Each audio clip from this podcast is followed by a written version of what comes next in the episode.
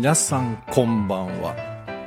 中村浩平です、えー2021年3月19日金曜日23時30分となりましたレトロワークスレディオの時間です、えーこの番組は私演出家中村浩平が舞台や映画など、えーああと音楽かなどエンターテインメントの話題を中心に日々を持っていること学びや気づきなどエンタメ以外の情報も微妙に混ぜつつお送りしている番組です。えー、そうですね。今日30分か40分ぐらいで終わりたいなと思っています。いつもねそのぐらい狙ってるんですけど1時間超えるんですよ。ごめんなさい。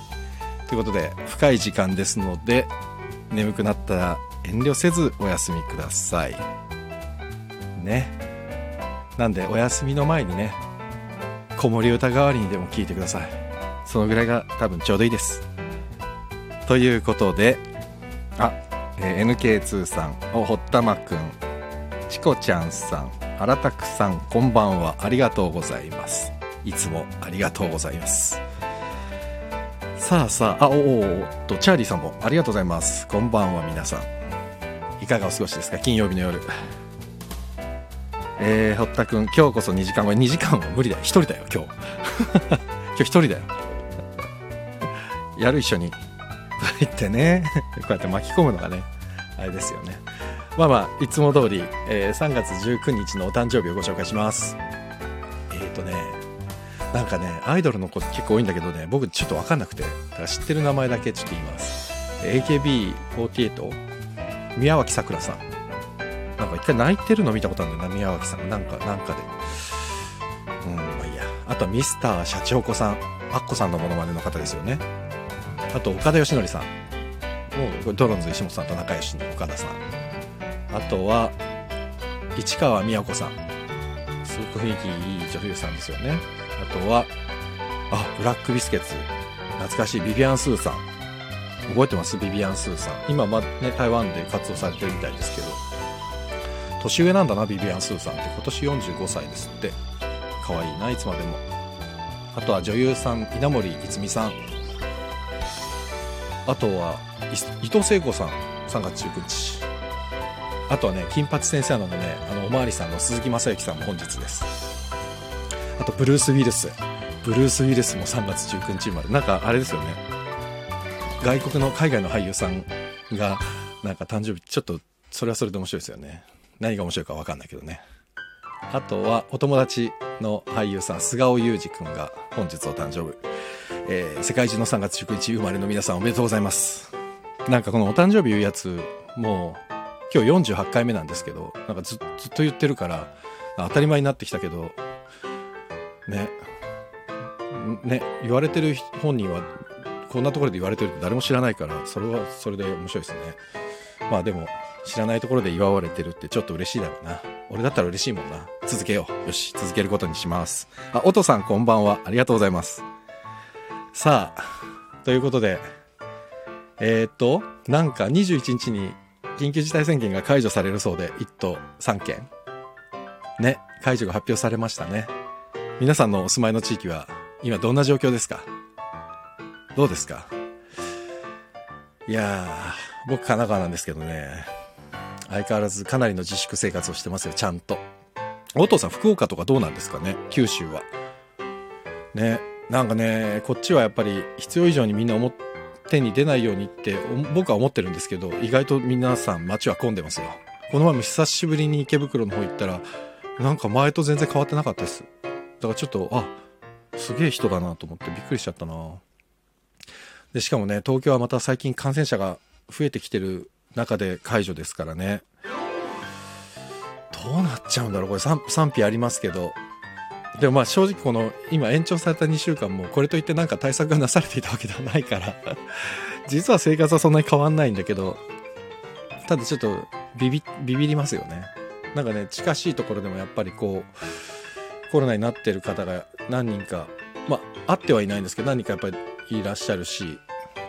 でもね皆さんすっごいこう対策されてるのにやっぱりなってるからだからもうねななるのはねもう悪いことじゃないじゃないですかもうそれ仕方ないことだからだけどねどうなんだろうあ自宅さんこんばんはありがとうございますおおとさんえっ、と博多駅は人は増えました私は日頃からあまり外出しないので変わらないです。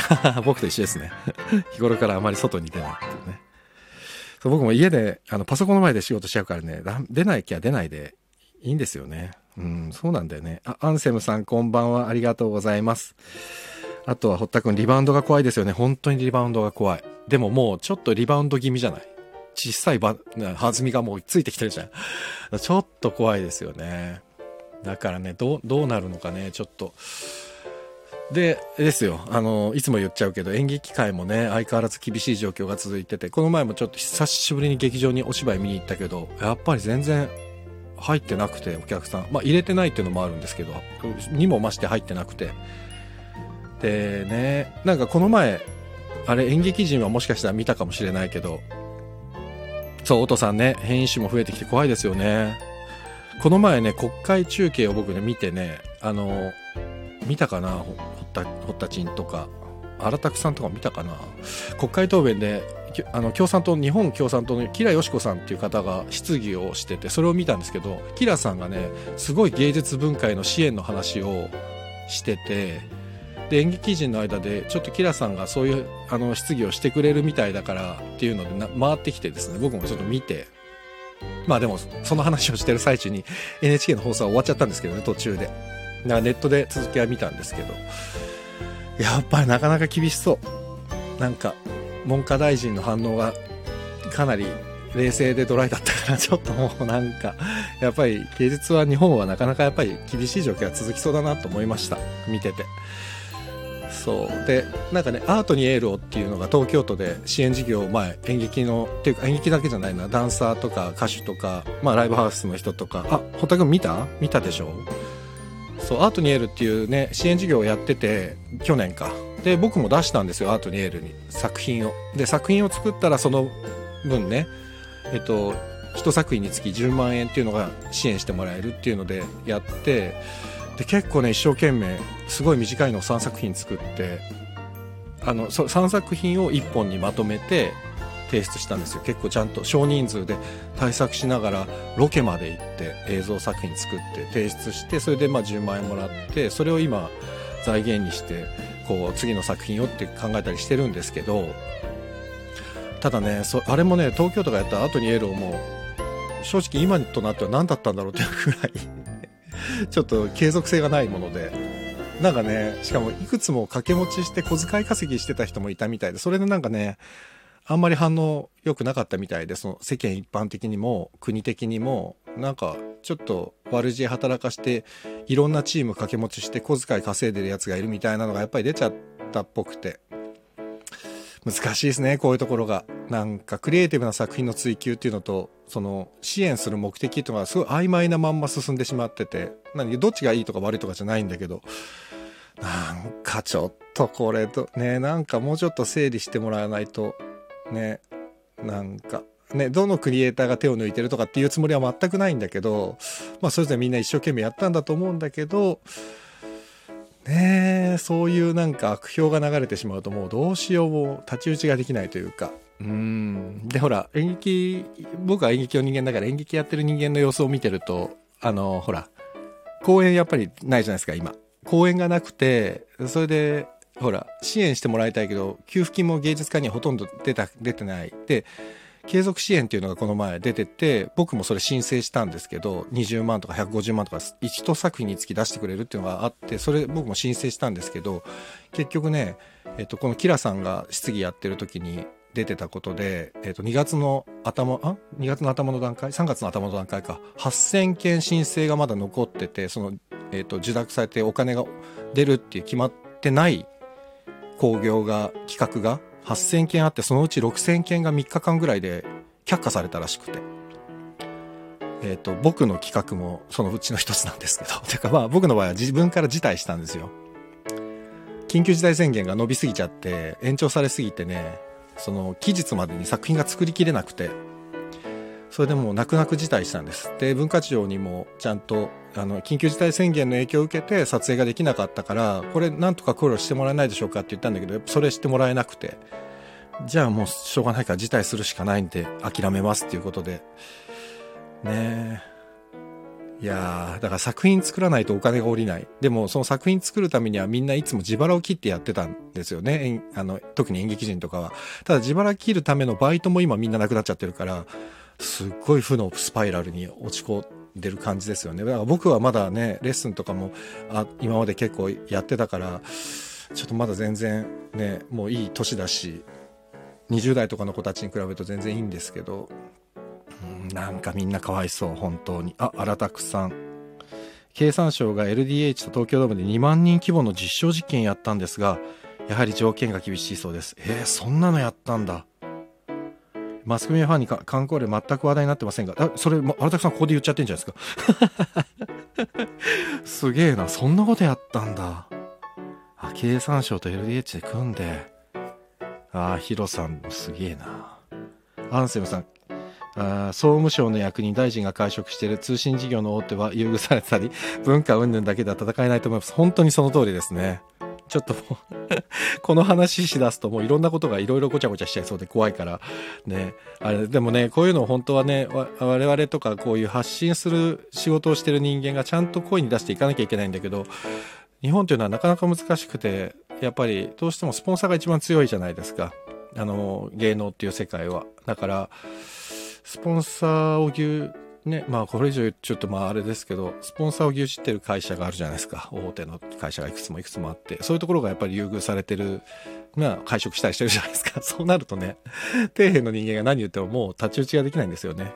もう全然ダメだから、もう根本的なところからやっぱり変わっていかないと無理なんだろうけど、じゃあどうすればいいんだろうっていうと、こういうね、神奈川県の片隅でこういう演出家がぷちょぷちょ言っててもね、どうにもならないんですけどね。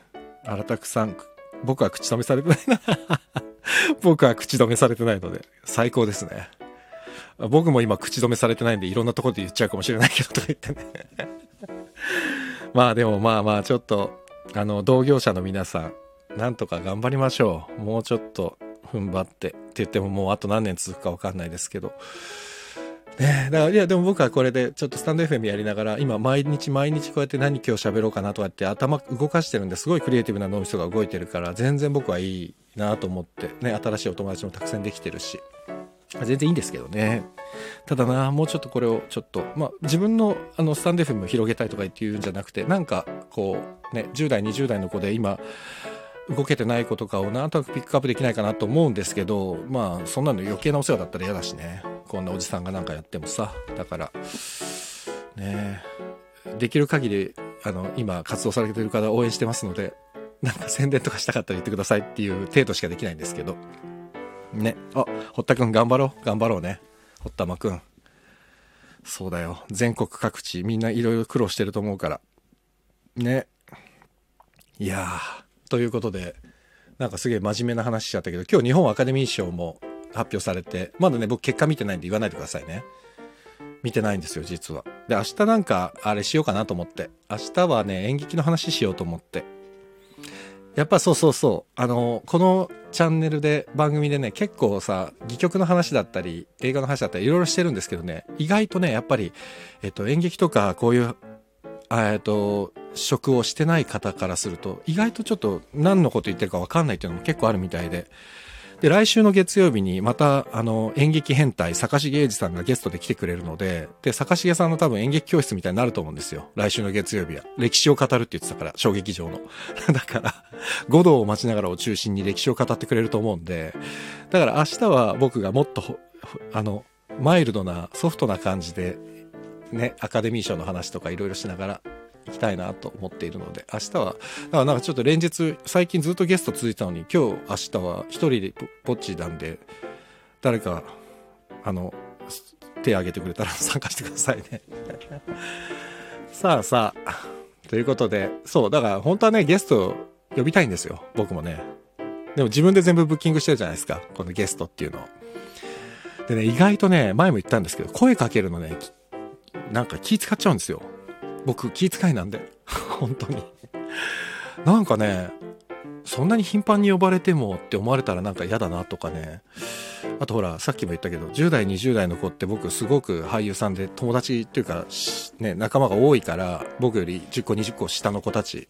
でもその子たちに声かけるのもなかなか勇気いって。で、こう話してて、あの、たまにこう、LINE 電話とかでしてて、ラジオ出てよとかって軽い、なんか話の流れですって軽く出すんですよ。したら、え、出してくださいよってみんな言うんですよ。出してくださいよつって。じゃあ、え、え、じゃあちょっと空いてるタイミングあったら連絡してよとか、マネージャーさん確認して連絡してねって言ってもね、やっぱり返事が来ないんで、だから それで、え、どうなったどうなったっていうのもちょっとね、ちょっとなんか恥ずかしいじゃないですか。だから ね、あの、連絡来るのをただただひたすら待つっていう、ね、いう状況なんで、だからゲストっていうか、あの、一緒に喋ってもいいよっていう方いたら、あの、いつでも僕はウェルカムなので、ね、お父さん。ということで、お父さんに呼びかけてみました。はい、ということで えっと、今週の月曜日に第44回でラジオしたいっていうのをやって、それの第2弾。第2弾というか、ただもうこうやって喋るだけです、僕が。で、ね、前回ラジオしたいの最後にね、なんか、あれですよ。声がと消えちゃって、音が全部消えちゃってみんながコメントでわーってやってくれて、なんか、あの、コメントスワーってやってくれてすごい嬉しかったので、ですけど今日はもうなるべくそういうことがないように、おとさん、浩平さんに声かけられるなんて光栄なことです。わーお、もう、おとさん本当に上手だわ。もう、おとさんと一緒で僕もこれスクショ撮ろう。スクショ。今スクショを撮りました。そう。褒められるとやっぱ嬉しいですよね。褒められると伸びていくからね。あ、姉御さん、こんばんは。あー、姉御さん、ありがとうございます。えー、某ラジオ配信から引っ越してき某ラジオ配信ってどこなんだろう。映画や舞台やお芝居に携わる仕事をしたい。脚本家志望です。落語ブーム到来。おちょっとじゃあ今度また脚本家の増永さんを呼ぼう。増永さん今本番中なんで本番終わったら増永さん呼んであ、そうそう。姉御さんごめんなさいね。レターいただいてありがとうございました。ご丁寧なレターをいただきまして。ぜひ、ゆっくりしていってください。で、まあ自由、あの、出入り自由なんで、眠くなったらさっと寝ていただいて、アーカイブ残りますから全然もう気にせずやってくださいね。で、今日ごめんなさい。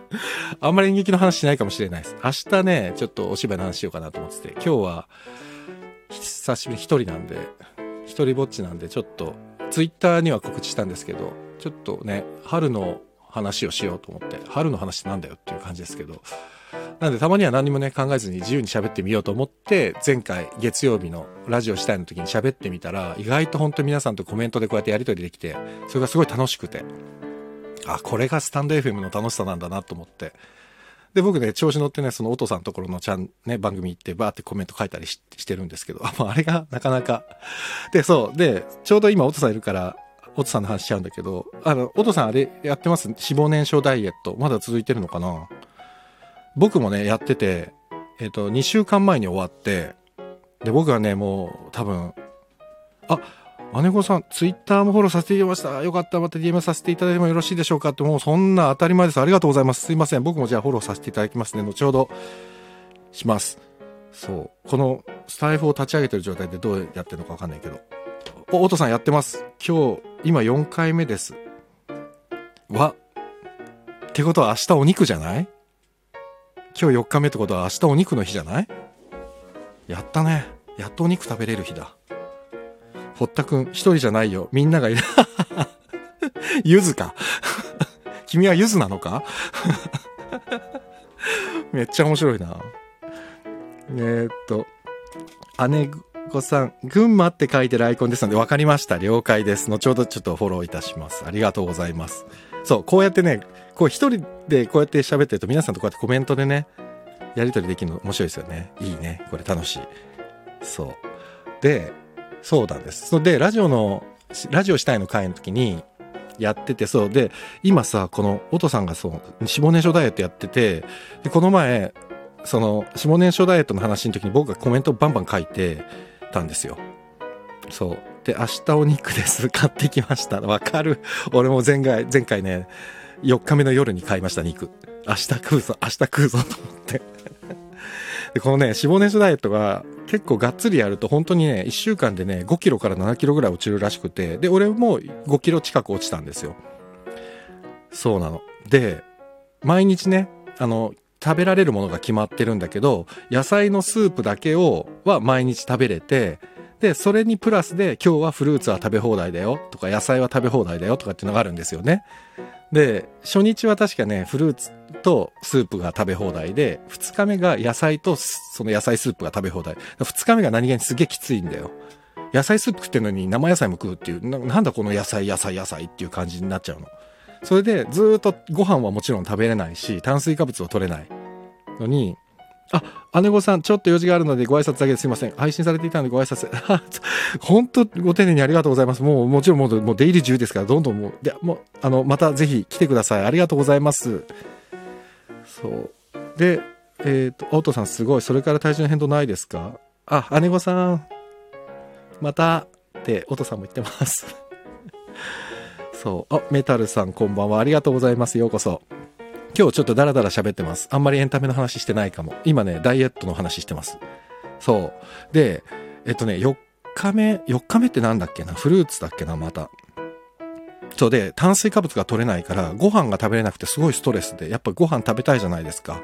あとパンも食べれないし、うどんも食べれないし、結局ほんと炭水化物系が一切食べれないで、そのスープと、ただ、えっと、スープと、なんだっけ、フルーツとか野菜とかだけはもう本当にね、好きなだけ食べていいんですよ。だからお腹いっぱいにはなる。ただ、やっぱ消化がすっごいいいもんだから、繊維質だから。だからね、あっという間にお腹減るんですよ。満パンで食べても。で、5日目にやっとお肉が食べれて、で、6日目もまた野菜だったかな。それで最終日7日目が玄米が食べれるんですよ。だ7日、もうね、今日のお肉が、明日のお肉が、お父さん終わったら、次玄米が楽しみになるんですよ。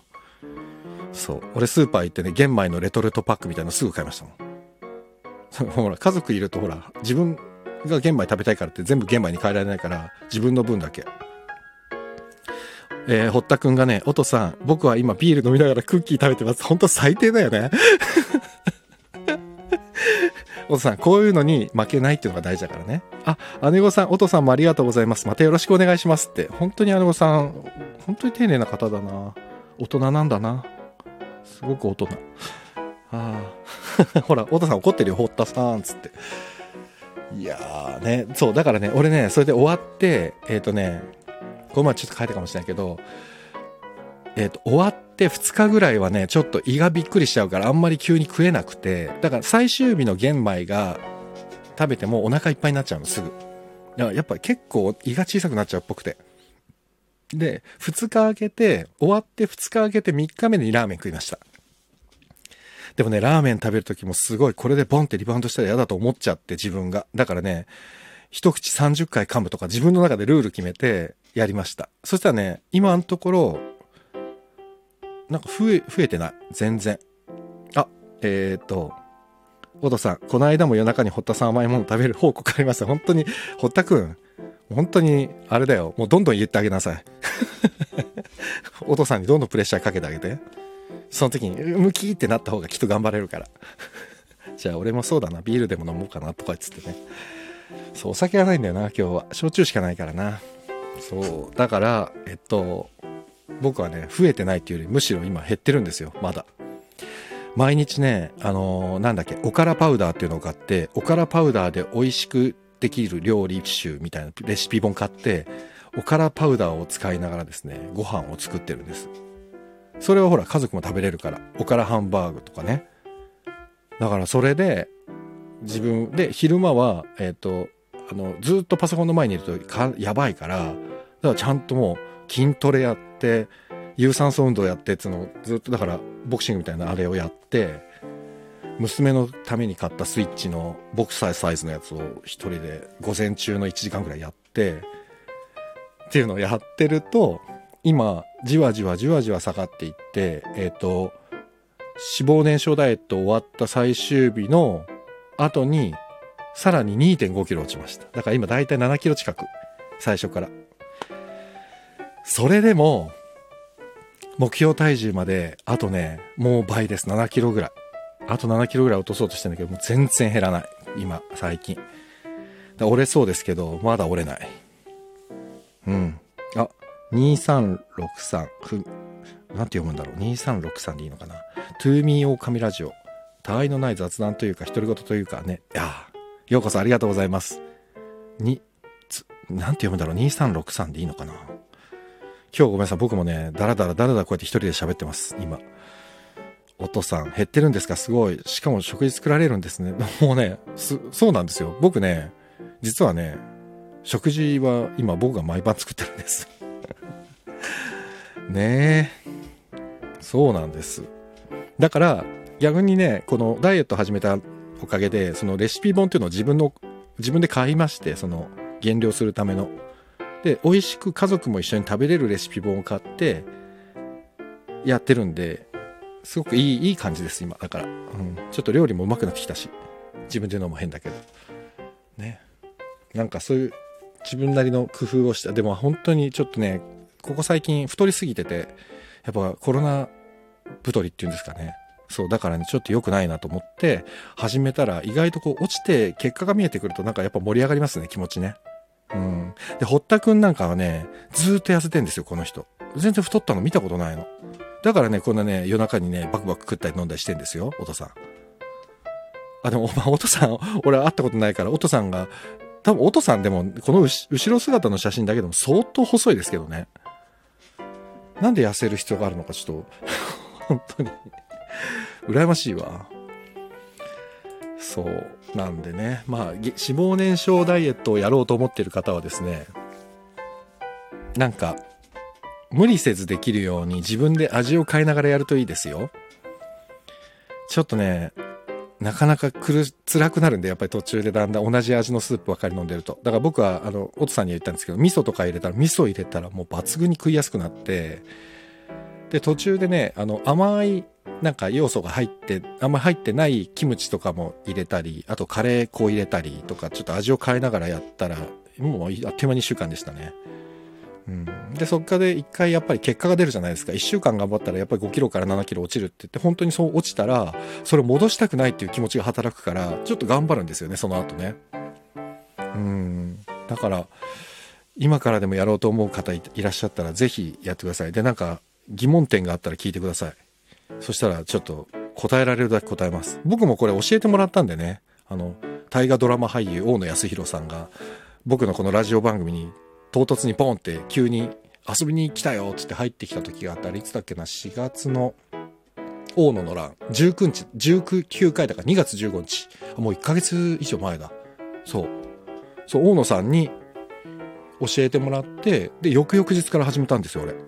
そしたらもうこの今だからねやっぱねやろうと思ったらすぐやらないとダメなんで来来月からやろうとかねやっぱ良くなくてなんかだね、こう成功の秘訣をよく語ってる方も言ってるけど、やろうと思った時に多分すぐやらないといけないんだなって自分で分かりました、この前。や、あの、ダイエットしようと思って、その翌々日にもうすぐ材料買ってきて始めたんで、うん。あ、堀田くん、おとさん痩せる必要ないと思われる写真ですよね。だよね。僕もそう思います。おとさん、3、4キロくらい痩せたいんです。骨になっちゃうんじゃないの？大丈夫かな？お、さだく、さだこうさん。さだこうさん、はじめまして。ありがとうございます。子供のサッカー応援中。トンネルズ浜田賞。お、浜賞。野球サッカーココイチいいね。いいですね。浜賞。いいですね。夕べ眠れずに。ってね。懐かしいな。ようこそありがとうございます。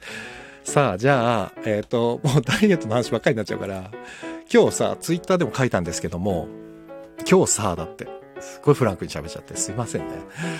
えっと、なんだっけ。あのせっかくね、あの、あれなんですよ。僕がやってる番組なんで、ちょっとぐらいやっぱりエンタメの話をね、絡んだトークテーマを決めてみようかなと思って、春なんで、みんなの皆さんのね、春の思い出の曲を教えてほしいなと思ってツイッターにね、告知を出したんですけど、ちょっとね、出すのが遅すぎて 全然集まんなくて っていうのと、あと、今日なんか M ステで春の、なんだっけ、春の歌スペシャルやってましたよね、ミュージックステーションで。ちょっと M ステ、M ステとちょっと被っちゃったんですよね、ネタが。ミュージックステーションとタモさんとちょっと被っちゃって。困った。でもね、あの M ステ見ましたかね ?M ステのね、春のね、最強春歌ベスト10っていうのをやってて、それがですね、でも、ね、10代、20代2万人に聞いたっていうアンケートだったんですよ。そう、おとさん見た？春の歌やってましたよね。それで、これね、10代、20代2万人に聞いてるんで、僕全然わかんなくて、僕がね、40代なん、43なんですよ、今。だから全然わかんなくて、で、おったくん41でしょ？あ、おとさんっておいくつなんだろう？おとさんって20代？おことあ、これ女性に年年歴じゃ失礼だわ。あ、答えなくていいです。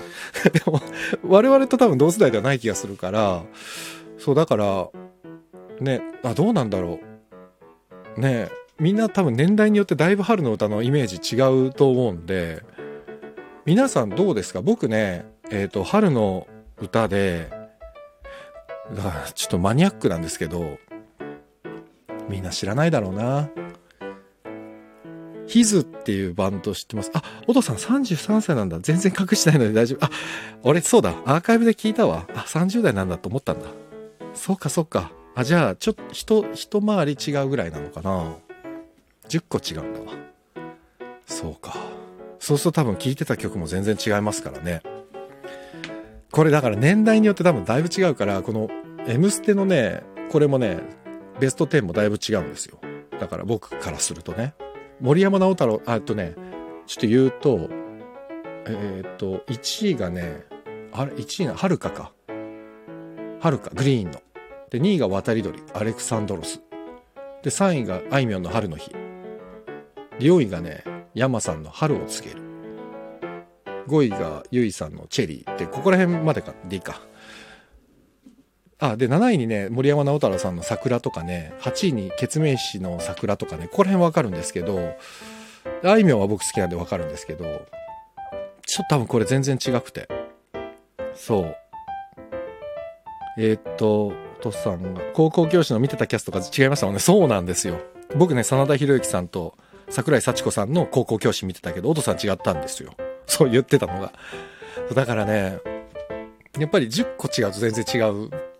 で、僕はね、今さっき言ったんですけど、ヒズっていう音楽ユニットがあって、そのね、日本の人っていう曲があるんですよ。絶対知らないでしょ。皆さん。知ってるのかな？だ、誰か知ってる方いらっしゃいます？日本の人。ヒズの。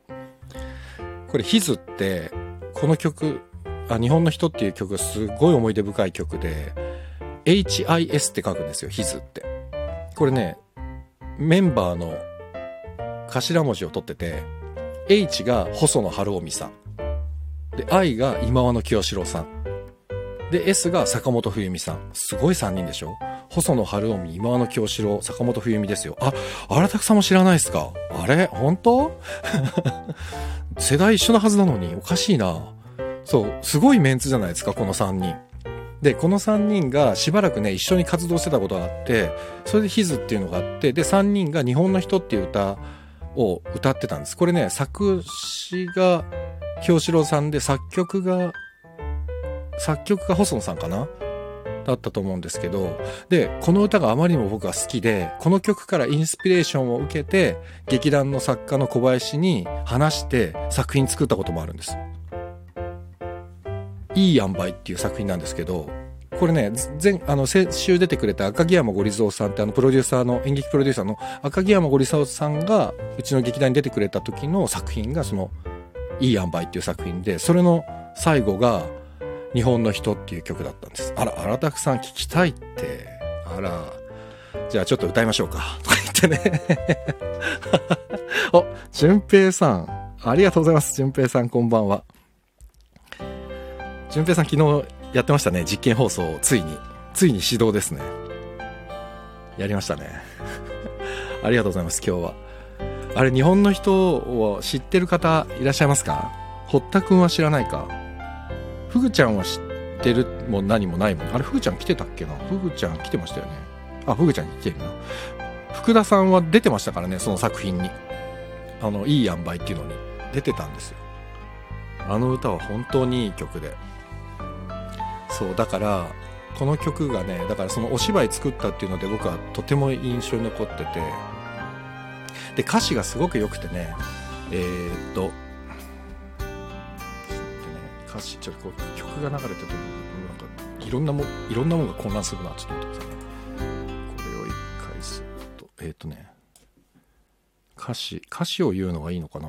歌詞は言ってもいいのか？これどうなんですかね？権利って、あ、でもいいのか。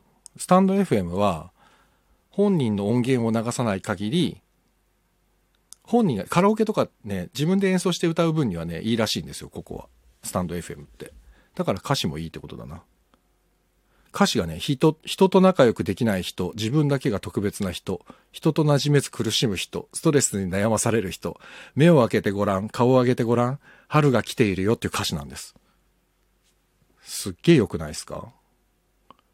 これ誰だっけ？作詞作曲どっちなんだっけな？わかんないや。これをね、あ、何かさんこんばんは。ありがとうございます。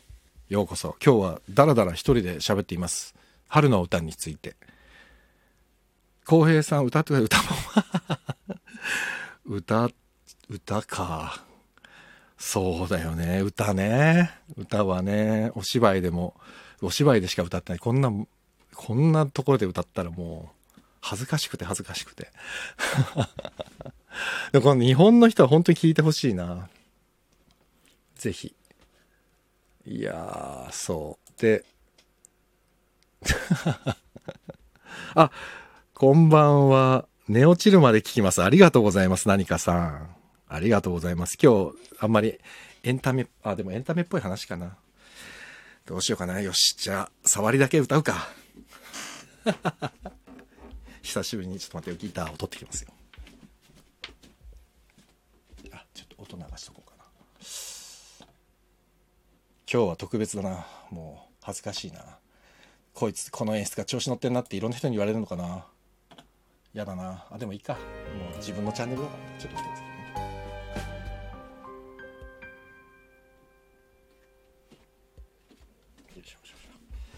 い。よっこらせと。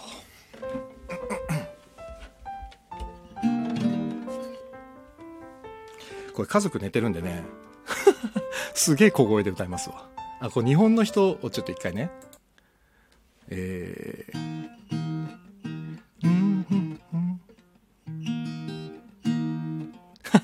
順平さん聞いてんの恥ずかしいな。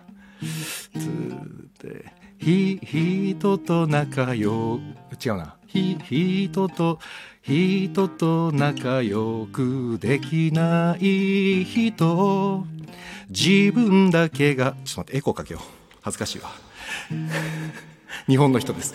人と仲良くできない人。自分だけが特別な人。人と馴染めず苦しむ人。ストレスに悩まされる人。目を開けてごらん顔を上げてごらん。春が来ているよ。また今日も思い悩む人。自分だけが寂しい季節。これ1番です。どう？この歌。いい曲じゃないですか。わかんないよねこれだとね。あああれもう何かさん知ってるじゃん。ああ何でしたっけこれ。これねあいい声。特別な人。あいい声。嬉しいな。これねえっ、ー、とあれなんです。えっ、ー、とヒズっていう、えー、細野晴臣さんと清志郎さんと坂本冬美さんがやってた音楽ユニットの歌です。あ、めっちゃ褒めてくれるみんな。あ、よかったギター引っ張り出して。すげえ久しぶりに弾きましたよ。だから全然ダメだ。追いつかない指が。痛い指。痛堀田くんとね、昔よく一緒にね、弾いてましたよね。まさるくん。いや、あこ、こんなに喜んでもらえるんだってよかった、これ。でも多分、本当に、なんだこの演出かって思ってる人もいるだろうな。やだな。まあいいか。エロいってなんだよ。ほった。エロいってなんだ。何か他の人もなんかカバーしてた気がします。あ、結構ね、この歌ね、歌われてると思います。で、僕ね、この歌を聴いた時に、本当に、なんていうの、人と仲良くできない人、自分だけが特別な人、これ日本人って本当にこういう人多いじゃないですか。で、これね、えっ、と、桜の木の下で、えっ、と、あの、新入社員が花見の場所取りをするっていう話で、その新入社員の子も結局、何？上司に何も言えずに、ただひたすら桜の下で、あの、花見の場所を取ってるっていう男の子の話なんです。で、そこにもういろんな人がこの場所を譲ってくれって来るんだけど、その人たちとこうやってコミュニケーションを取っていくうちに、だんだんだんだんなんか心がほぐれていって最後は一人でこの上司たちが飲むはずのお酒を桜の下で飲んじゃうみたいなそういうお芝居だったんですけどだからこの曲をね初めて聴いた時にね痛く僕は感動しまして。そうなんですよ。いいでしょ？うあというか淳平さん来てくれたからちょっと 淳平さんがねあれくれたんですよ。レターを。あ言うんでいいんですよね。淳平さん名前書いてあったから言っちゃおう。えー、っと、これ、皆さんに見えるよ。じゃん。渡辺美里、いつかきっとってめっちゃ懐かしい。これはでもね、我々の世代だろうな、多分。中学を卒業と同時に当時付き合っていた子、かっこ手も握ったことのない付き合いと離れ離れになる寂しさをこの曲を聴いて紛らわせていました。今でもこの曲を聴くと胸が熱くなり涙が出そうになる気も気持ち悪いおじさん。錦織淳平ですって書いてあります、ちゃんと。懐かしい。渡辺美里さんね。ここ、どうなんだろう？何かさんとかもごめんなさいね。年齢わかんないから皆さんどんぐらい？でも多分日本の人知ってるってことは、多分、同世代だと思う。あ、おとさん、大人の色気。え？本当？あ、アンセムさん、細野晴臣さん、今の清志郎さん、坂本冬美さんは僕の年代でも聞けます。あ、よかった、アンセムさん。ヒズは知りませんでした。曲ももちろん知りませんでした。良い曲ですね。ありがたい。ありがたいって僕が作った曲じゃないですけど、いい曲ですよね、これね。何かさん、ここはちょっと、守備範囲外ですね。あ、そうですか、そうですか。そうか。あ、え、ここはっていうのは、これ、美里さん？渡辺美里さんかな？多分ちょい下か。なるほど。そうか、そうか。いやー、渡辺美里さんもね、僕はね、小学校からね、中学高校ぐらい。だからね、いつもね、この淳平さんと話してるとね、結構やっぱり、ね、僕ら永遠の15歳で同性、ね、同期ぐらいなんで、あの、ね、淳平さん、そう、永遠の15歳だから、僕もそこの15歳に合わせていこうと思うんですけど、なんで、ちょっと多分同、同級生ぐらいなんですよ。あの、だからね、聴いてる曲とかね、あの、経験した体罰とかそこら辺全部一緒なんですよね。そうなの。この前の体罰の話じゃないけど。だからこのいつかきっとも懐かしいし、多分、淳平さん分かってもらえると思うけど、当時渡辺美里さんの、全然カミカミだな今日。渡辺美里さんのリボンっていうアルバムがあって、淳平さん聞いてたかな、リボン？出た体罰の話。そうだ、何かさん言ってくれたもんね。あの、淳平さんも多分ね、リボン聞いてたんじゃないかな。リボンし、覚えてるかな。皆さん多分わかんないよね。渡辺美里さんね、1980年代ぐらいに出した、あ、あ、88年だわ。僕らの7日間戦争の時だわ。っていうか、おとさん10個したってことは多分ここら辺で生まれてるってことだよね。そうか。だから俺がね、小学校高学年か中学生に入るぐらいの時に、渡辺美里さんのリボンっていうアルバムが出て、あの、あの、センチメンタルカンガルーとかね、あ、恋したっていいじゃない皆さんが知ってんだとどうだろうな。なんだろうな。悲しいねとかな。あ、メタルさん、世代ですだってやったね。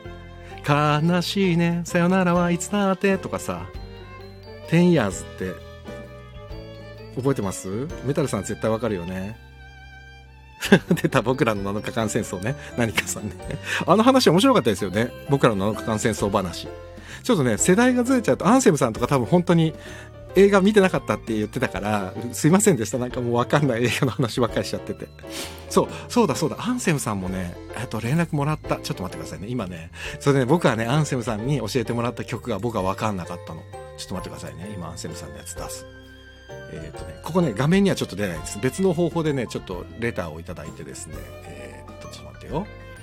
アンセムさんのは、えー、これだ。じゃじゃーん。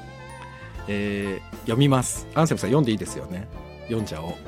えー、思い出の曲は、ザ・ブロードサイド4の若者たちですって わかります？皆さん。わかんないかったんですよ、僕は。で、このグループに黒澤明監督の息子の黒澤久夫氏がいる。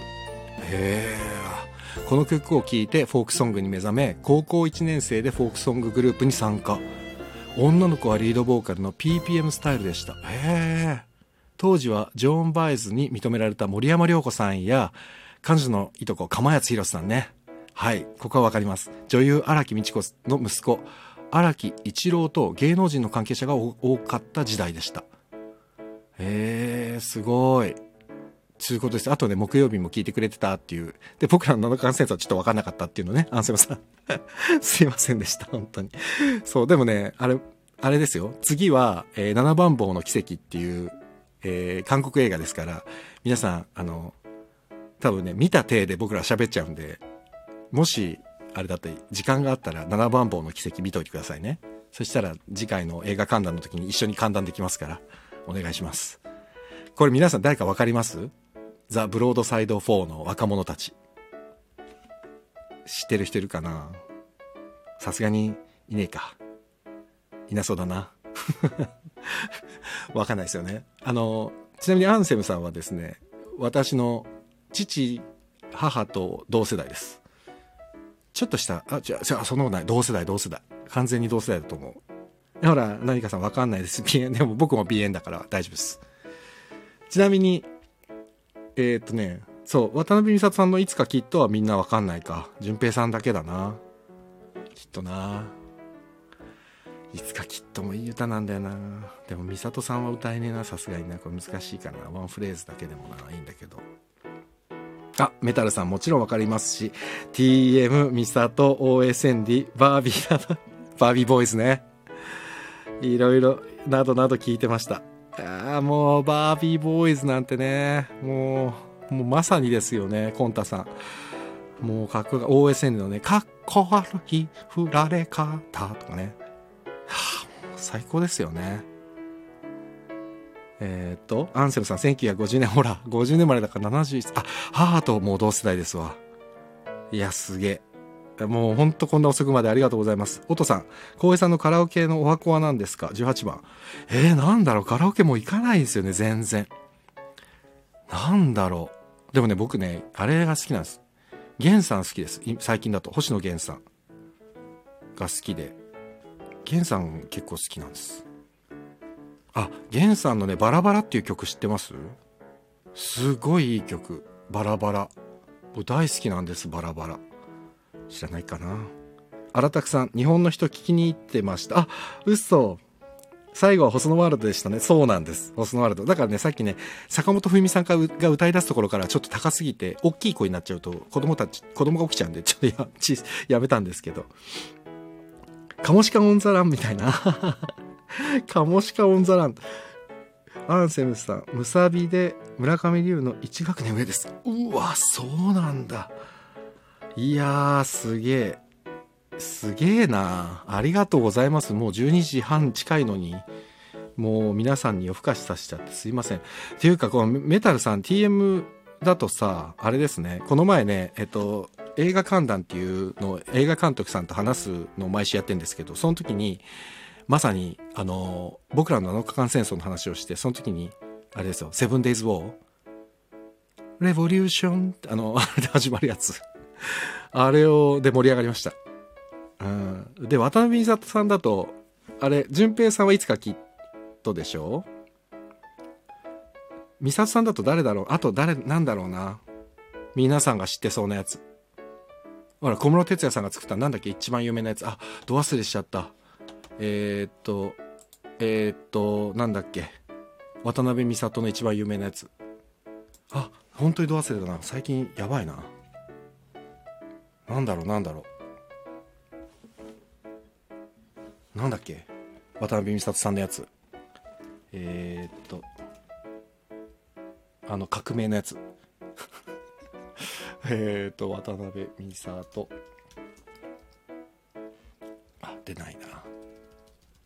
絶対それは知ってるあの音さんも知ってるきっと渡辺美里さんの一番有名なやつはえっ、ー、と 一番有名なやつって結構有名な曲ばっかりだから分かんないですよねえっ、ー、と一番有名なやつはマイレボリューションマイレボリューションですよ。変わり始めたマイレボリューションってやつ。あれ、やっぱ売れましたよね。すごいね。あそうだいけね。もう一個レター来てたんだった。もう一つねレター来てるんです。えー、っとこれ。あ出ない。表示が出ない。ちょっと待ったああバグった。表示が出ないんでもう読みますえー、っと思い出の春ソング牧原紀之さんのトークトークです。転勤族だった父の都合で毎年4月に転校していてその時に引っ越しの車中でよく聞いてました。今でもなんだか聞くと泣けちゃいますって。トークトークは皆さん知ってます？トークトークあるかな？トークトーク。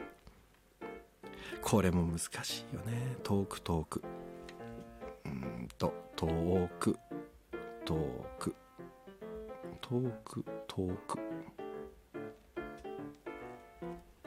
あこれだ。覚えてますかね？さ触りだけちょっと。あこれなるさんみたいだな俺。なるなるさんって分かんないか。川本なるさんっていう人が先輩でいてアサリドっていう元芸人さんで今は劇団やったりしてるんですけどなるさんもねフォークでトークっつって歌歌いながら喋ったりしてるんですよ。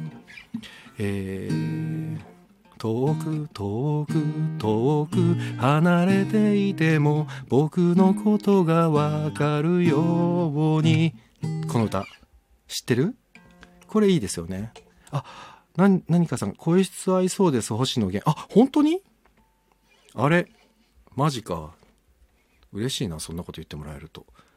これね人間ってやっぱり調子に乗っていくもんだな。一回歌っちゃうともうどうでもよくなっちゃうんだな。バラバラバラバラちなみにバラバラって知ってます？星野源さんの。あのね爆発的に売れる前に作ってた曲で知らないか。さすがにバラバラっていう曲はね。結構マニアックなのかな。あのモテキっていう映画があったじゃないですか。モテキの中でも流れてたんだよな。知らないかな。ちょっと触りだけ今。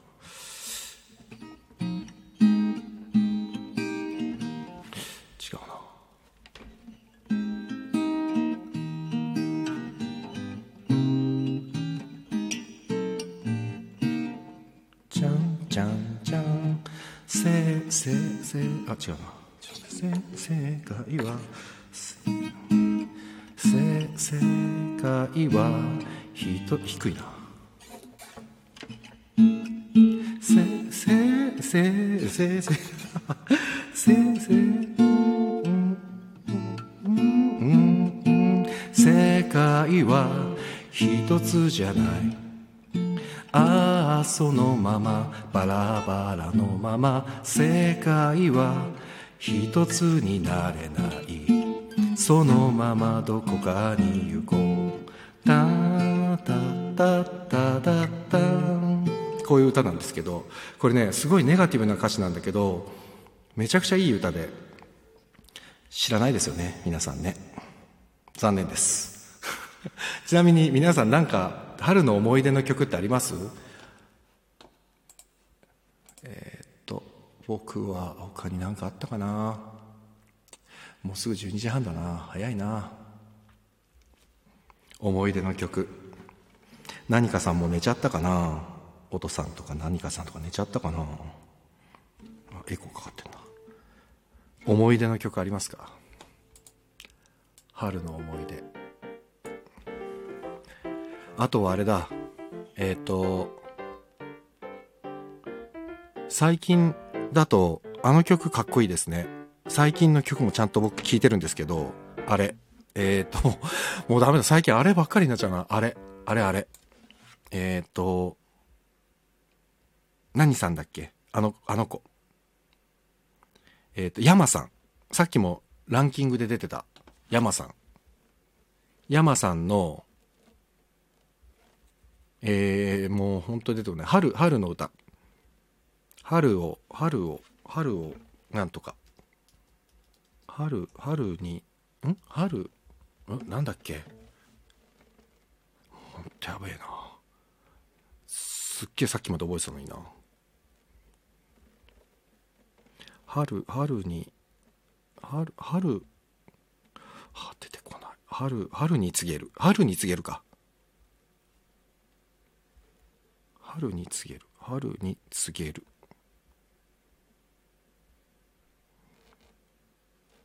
春に告げるあ違ったっけ？春春春を告げる？春を告げるか。あ、これもしかしたら今コメント、俺送れないわ。皆さんに。これコメント送れない？っ てちょっと待った。やばい。テストってやってみて自分で送ってみよう。あ、送れなくなってる。これもしかしたら送れないですよね。やば。一回切った方がいいかな。ちょっと一回切ってみていいですか？これ一回切ったらどうなるの？もう一回できるの？ちょっとわかんないな。一回切ってみますね。多分これコメント書けなくなってるかも、今。ちょっと一回切ります。で、もうこのタイミングで寝る方は寝ちゃっても大丈夫です。ちょっと、あ、やっぱりそうだ。あ、オトさんありがとう。オトさんが教えてくれた。ステーフバグってコメント反映されなくなってありがとう教えてくれて。ちょっと一回切っちゃいますわ。で、もう一回やりますね。で、今、このタイミングで、よし、ここで寝てやろうと思う方は、ぜひ寝てください。ちょっと一回切ります。ポチ。はいと。